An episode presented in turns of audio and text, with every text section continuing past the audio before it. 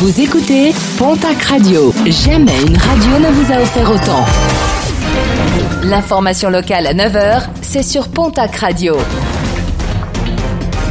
Bonjour Jean-Marc Courage Sénac. Très belle matinée. Aujourd'hui, nous nous intéressons au cancer colorectal avec l'opération Mars Bleu, un cancer dont le dépistage précoce est essentiel pour assurer une guérison dans 90% des cas et des traitements moins intrusifs comme nous l'explique le docteur Pierre Andro, responsable du service gastro-entérologie du groupe hospitalier Tarbes-Lourdes. Si ce test est positif, il faut voir son généraliste et prendre rendez-vous avec un gastro-entérologue pour faire une coloscopie. Cette coloscopie, elle a beaucoup changé. En trois ans, on a complètement changé la façon de faire.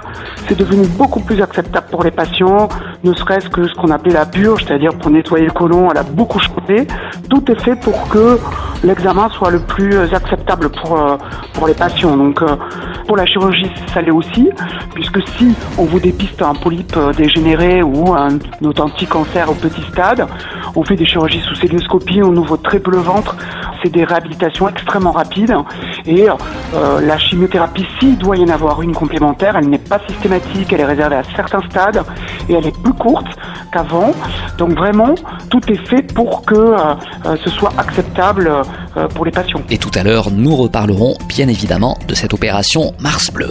Relaxé, poursuivi pour agression sexuelle sur trois femmes, l'aumônier de la maison d'arrêt de Pau a été relaxé hier par le tribunal de Pau. Les trois détenus avaient évoqué des baisers volés et des caresses sur les seins et les fesses. Le tribunal a jugé insuffisantes les charges pour le condamner. Réunion de concertation hier entre les acteurs des territoires de montagne et le gouvernement.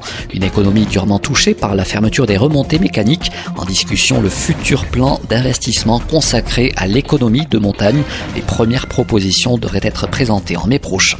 Et puis rapidement, un mot de sport, de rugby. 23e journée de Pro D2.